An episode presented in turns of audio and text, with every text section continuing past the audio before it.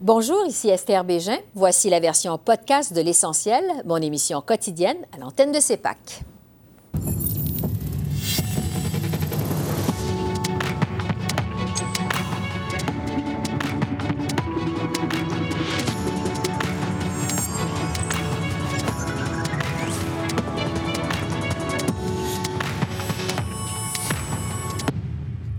Bienvenue à cette édition de l'Essentiel qui vous présente les faits saillants de la semaine politique à Ottawa. D'abord, on a appris que Service public et approvisionnement Canada a accordé l'an dernier un contrat d'un demi-million de dollars à une compagnie ontarienne détenue en partie par le gouvernement chinois pour la construction et l'entretien d'un système de filtrage des radios de la GRC.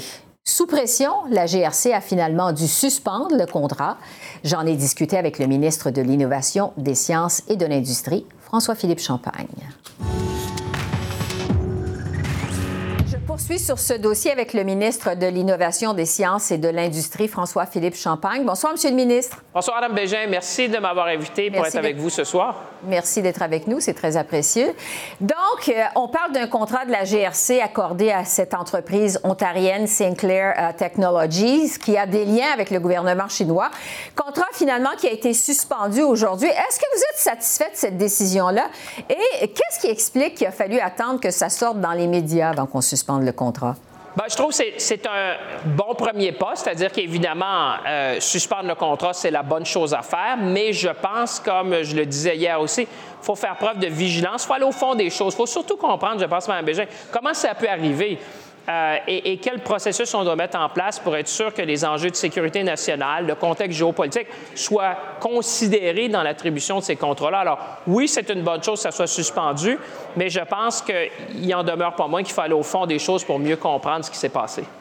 Oui, je vais vous entendre justement sur le fond du problème parce que ça fait des années euh, que les, agences canadiennes de sécurité et de renseignement euh, parlent de leurs inquiétudes par rapport à l'ingérence, l'interférence euh, étrangère dans nos institutions. Qu'est-ce qui explique, selon vous, que le gouvernement fédéral est pas mieux équipé pour faire face à ce type de menaces? Madame Bégin, je me l'explique mal. je ne comprends pas dans quelle mesure les personnes impliquées euh, les fonctionnaires qui ont été impliqués dans la, dans la revue de ces contrats-là, même dans l'attribution, n'est pas considéré le cadre plus large euh, géopolitique et même de sécurité nationale. C'est pour ça qu'on doit aller au fond des choses. Mhm. Euh, moi, je l'ai dit, le premier ministre l'a dit aussi, euh, on doit faire preuve de beaucoup plus de vigilance. Parce que... Et parce que des épisodes comme cela ne devraient pas arriver. Maintenant, il faut comprendre comment ça a pu arriver et certainement mettre des processus en place pour que ça ne se reproduise plus. On apprend aussi qu'il y a des contrats octroyés par la Défense nationale à la même compagnie, Sinclair Technologies, dans le passé, qui devront être scrutés à la loupe. Est-ce qu'on doit comprendre que le problème est plus étendu qu'on pense?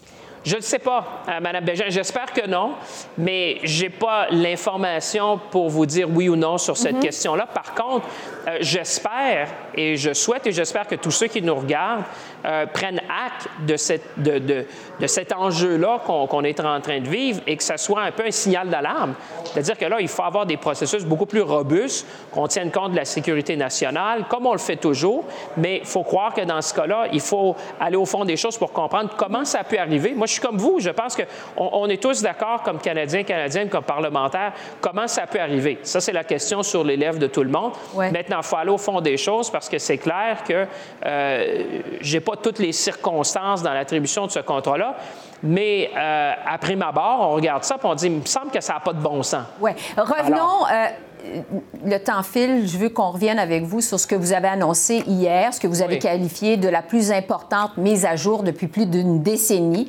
euh, de la loi qui examine les investissements étrangers. C'est la loi sur Investissement Canada. Bon, vous dites que c'est pour répondre aux nouvelles, justement, préoccupations en matière de sécurité nationale.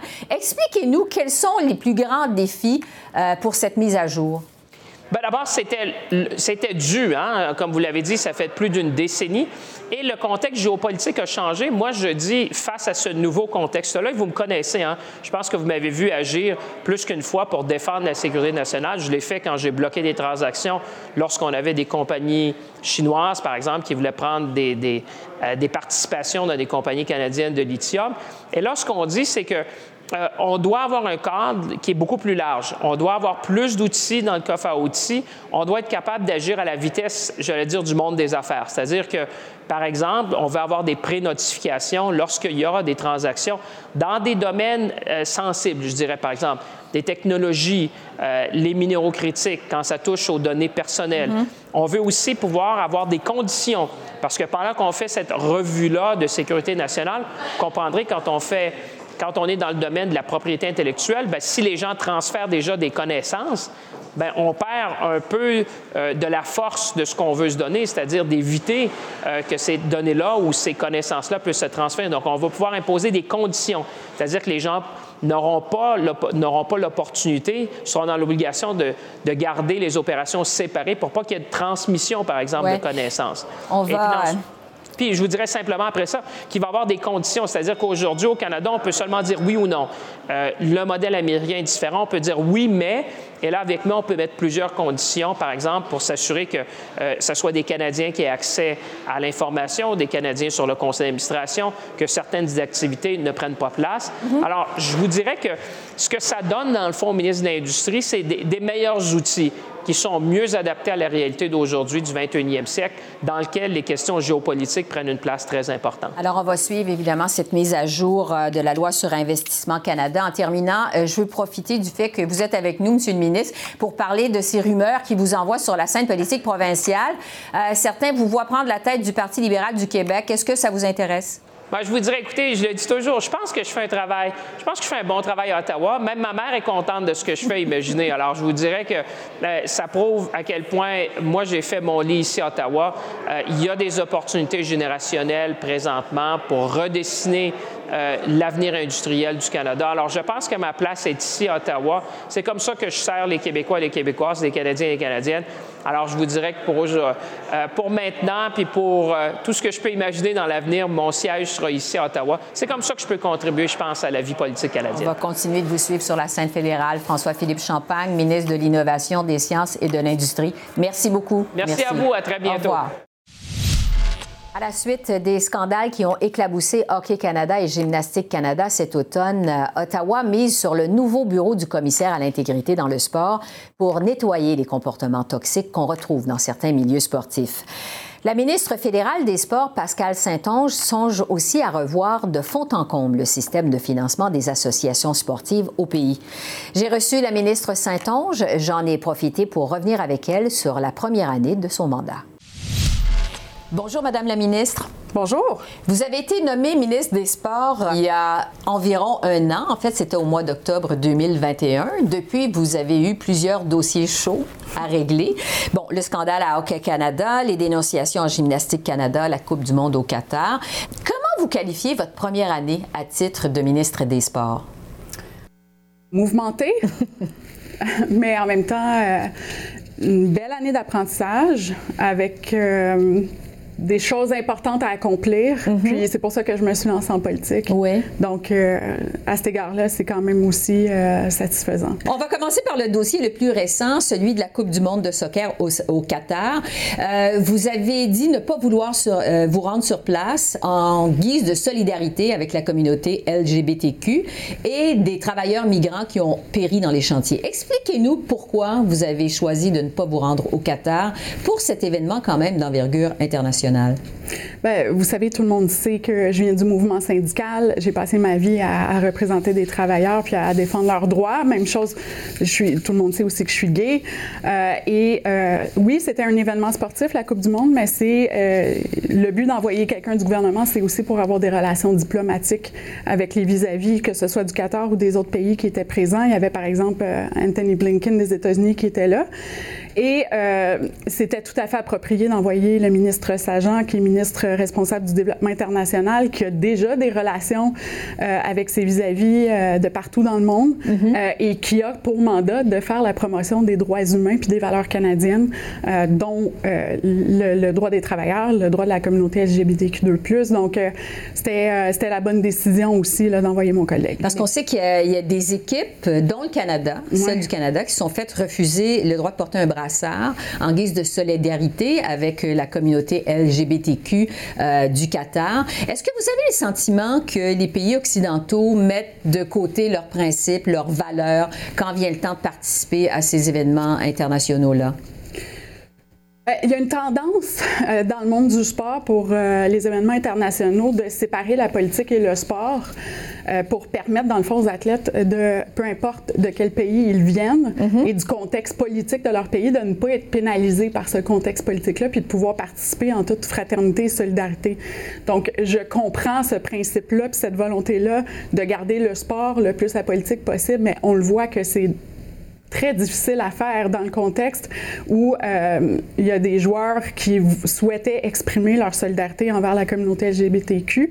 Puis à mon avis, la FIFA manquait de courage en leur permettant euh, d'exprimer, de, faire leur liberté d'expression finalement, euh, mais en même temps de garder euh, cette, euh, ce contexte-là et cette, ce climat-là qui est favorable à la performance sportive. Mm-hmm. Donc, il y, y, a moyen de trouver un équilibre, mais dans le contexte mondial actuel, on voit là que c'est très difficile de séparer le sport et la politique. Oui. un des dossier qui vous a placé sur la sellette pendant tout l'automne, c'est le scandale à Hockey Canada. Le premier ministre Trudeau a dû s'en mêler, a fait des pressions pour que le conseil d'administration euh, démissionne. Finalement, les membres du conseil ont fini par démissionner en bloc euh, au mois d'octobre. Euh, êtes-vous surpris que ça a pris autant de temps avant que le conseil d'administration finisse par démissionner? Oui, c'était étonnant pour tout le monde la pression était tellement forte. Nous, on avait décidé de suspendre leur financement. Les commanditaires euh, ont suivi puis ont retiré leur appui à Hockey Canada. Euh, il y a eu des, des, témoignages successifs euh, des gens de Hockey Canada totalement désastreux devant mes collègues du comité du patrimoine. et donc, et, c'était devenu évident qu'il y avait des, des, fautes et des erreurs majeures en termes de gouvernance, mm-hmm. en termes de transparence économique, en termes de gestion des dossiers d'abus sexuels. Euh, au sein de l'organisation. Donc, euh, c'était évident pour tout le monde, sauf pour eux, euh, qu'il fallait du changement à la tête de, Hockey Canada. Mais bon, c'est finalement arrivé. Puis là, on surveille ça de très près pour être sûr que Hockey Canada change son approche. Là, oui, parce que Hockey Canada a nommé un comité de gestion intérimaire pour superviser l'organisation en attendant un conseil d'administration. Vous allez suivre ça de près?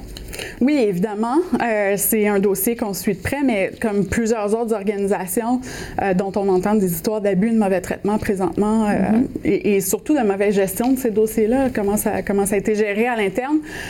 et donc, tout ce qui concerne la gouvernance des organisations, c'est quelque chose qu'on regarde très près puis qu'on va apporter des modifications. Ce qui a surpris beaucoup de Canadiens, c'était l'impuissance du gouvernement canadien à pouvoir agir dans le dossier. Est-ce que ça vous a frustré de, de voir que vous pouviez pas plus agir que ça dans le dossier de Hockey Canada? Ce qui relie le gouvernement canadien avec les, fédérations sportives canadiennes, c'est le fait qu'on leur donne du soutien financier pour euh, offrir un environnement euh, qui permet à nos athlètes de se développer puis de performer à tous les niveaux, euh, particulièrement de représenter le Canada dans les compétitions internationales. alors, c'est pas la ministre qui nomme, qui nomme les conseils d'administration et c'est pas la ministre non plus qui détermine quelles seront les politiques à l'interne. et ça, c'est correct. Par contre, nous, ce qu'on va faire pour s'assurer que l'argent public est bien utilisé, dans le cadre des contrats qui relient le gouvernement avec les fédérations, sportive, on va rehausser les exigences en ce qui concerne la gouvernance, la transparence économique euh, et tout ce qui concerne euh, la gestion des dossiers d'abus euh, et de mauvais traitements, ainsi que la prévention et l'éducation. Bon. dans le dossier des dénonciations à Gymnastique Canada, il y a eu plusieurs dénonciations concernant un ancien entraîneur. Vous avez reproché à Gymnastique Canada d'avoir offert une porte de sortie facile en permettant à cet entraîneur-là de quitter l'organisation de son propre chef. Comment on peut faire pour éviter justement que ces entraîneurs euh, s'en tirent de façon euh, aussi facile?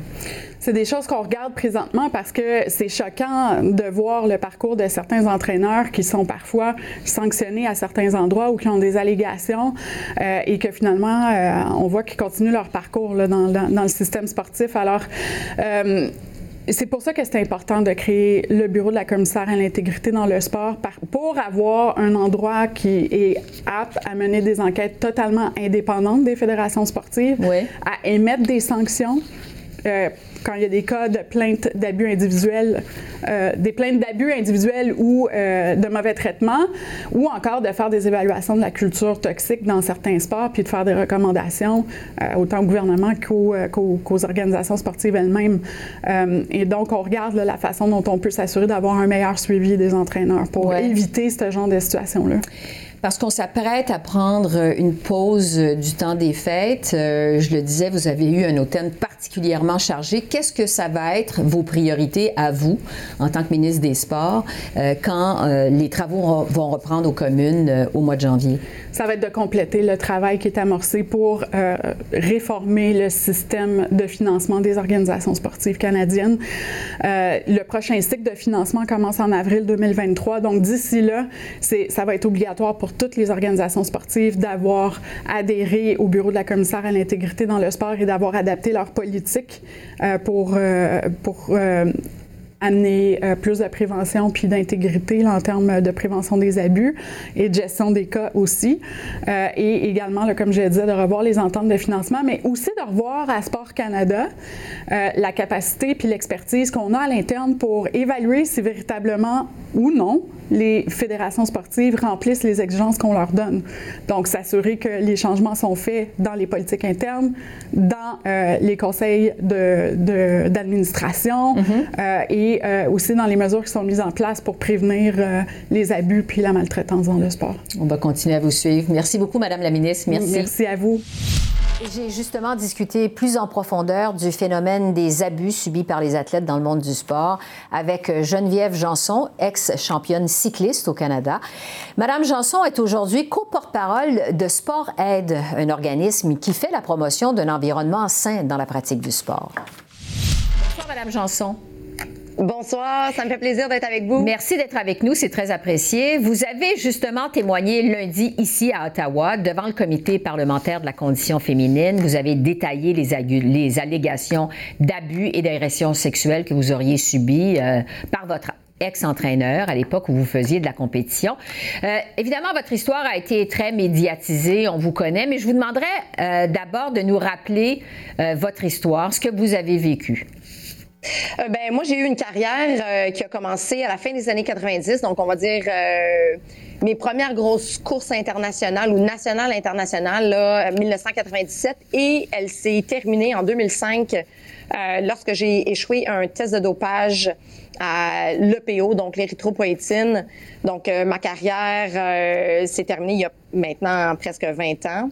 Et puis, euh, ça m'a pris beaucoup de temps avant de parler euh, de, de qu'est-ce que j'avais vécu. Donc, euh, en 2015, j'ai commencé à parler là, bon, de la violence physique, verbale et tout, psychologique. Puis, c'est juste en 2021 que j'ai décidé que j'allais parler là, de, de l'histoire au complet. Donc, des autres agressions que j'ai subies, justement parce qu'il y en avait beaucoup d'histoires dans les médias que, que je me rendais compte. Puis je me suis dit, ben, tu sais, si je peux si, je peux utiliser ma voix dans le pour le, changement des choses, je vais le faire. Et pour faire ça, ben il faut que je dise 100 euh, de mon histoire. Oui, c'est ça, parce que votre histoire est survenue avant le mouvement euh, MeToo, donc c'est moins évident euh, de dénoncer. Mais juste pour être clair, donc c'est des allégations que vous aviez subies de la part de votre entraîneur.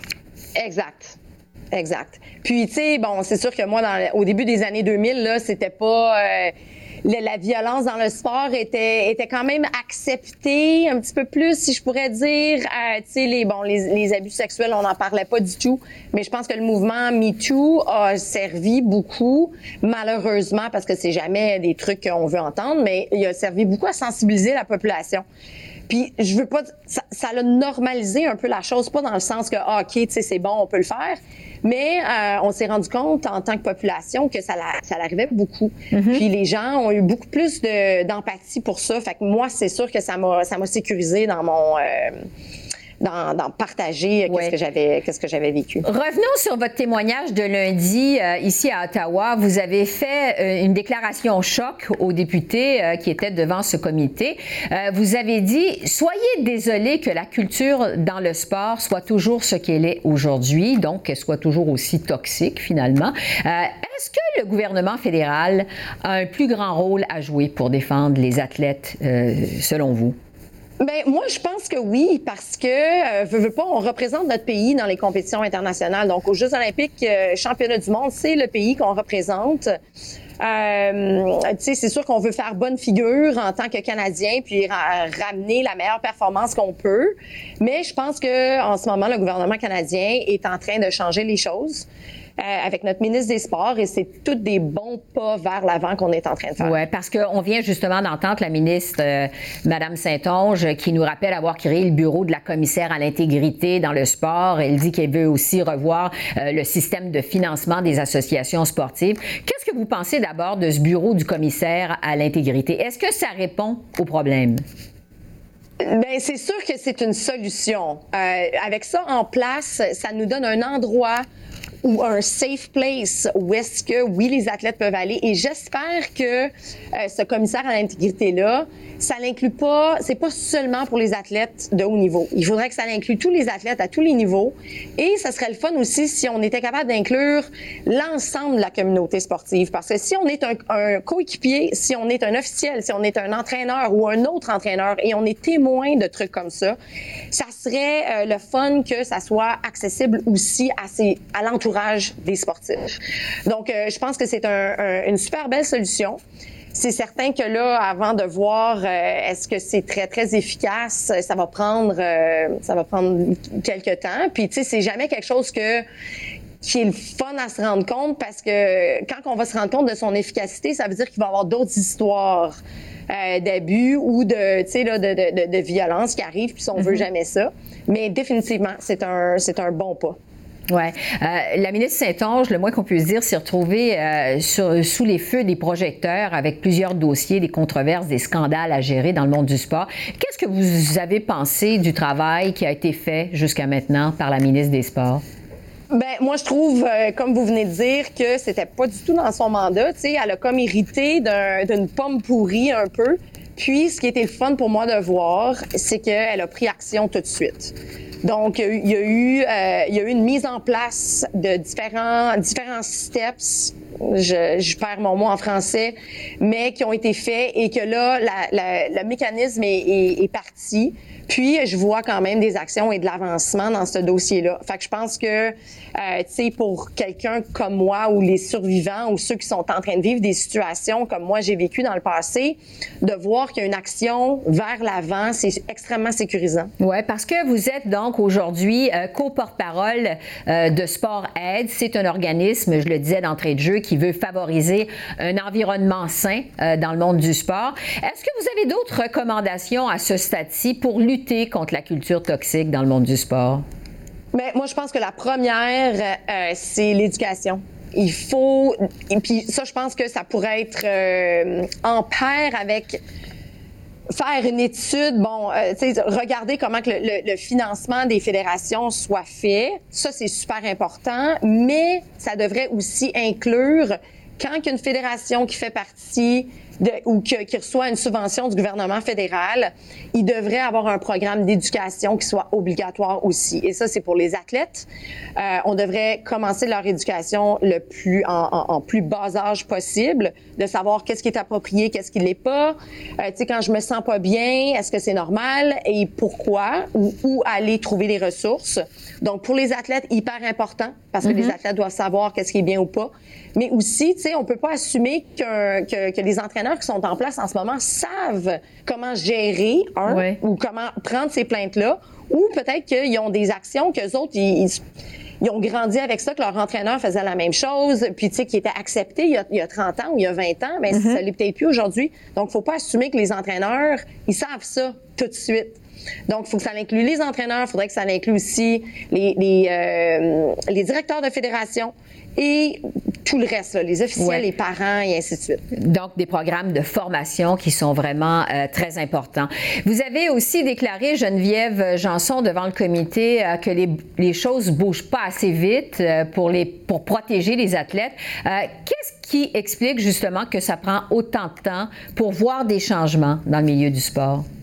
Mais ça, j'en ai aucune idée. C'est une excellente question. Puis ce que je trouve le plus, encore le plus désolant, c'est que ça prend autant de victimes pour qu'on fasse finalement quelque chose. Une plainte, c'est pas assez. Ça en prend, on dirait tout le temps là, des dizaines et des centaines. Donc, euh, mais encore une fois, j'aimerais dire que c'est très encourageant de voir les pas qui sont pris en ce moment. Euh, donc, euh, pour éventuellement avoir un futur où est-ce que s'il y a juste une voix qui veut se plaindre, ben cette voix-là, elle va être prise aussi au sérieux que des centaines de voix en même temps. Mm-hmm.